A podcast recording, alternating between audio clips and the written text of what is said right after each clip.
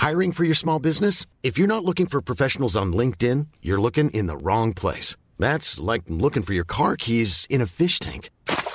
LinkedIn helps you hire professionals you can't find anywhere else, even those who aren't actively searching for a new job but might be open to the perfect role. In a given month, over 70% of LinkedIn users don't even visit other leading job sites. So start looking in the right place. With LinkedIn, you can hire professionals like a professional. Post your free job on linkedin.com slash spoken today.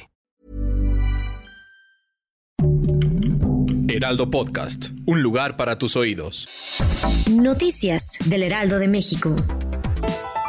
La tarde de este jueves, Jesús H. fue vinculado a proceso tras una audiencia en el reclusorio Oriente por el feminicidio de la cantante Irma Lidia. Laura Angelina Borrola Moreno, coordinadora general de investigación de delitos de género y atención a víctimas de la Fiscalía General de Justicia de la Ciudad de México, aseguró que se cuentan con las pruebas necesarias para actuar en contra de los responsables dijo que en la carpeta de investigación cuentan con testigos que acreditan la violencia de género que vivía Irma Lidia en su relación con esta persona que es el autor material.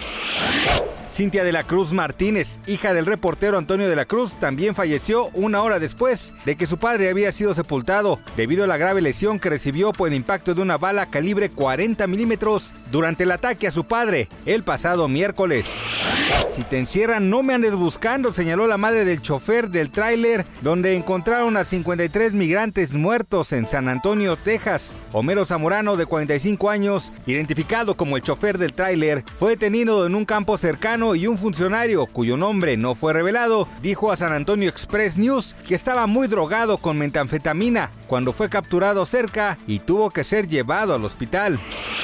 En medio del último adiós a Fernando del Solar, quien murió de neumonía la mañana del 30 de junio a sus 49 años, Ingrid Coronado lanzó un comunicado en el que pidió respeto para ella y su familia en un momento tan delicado.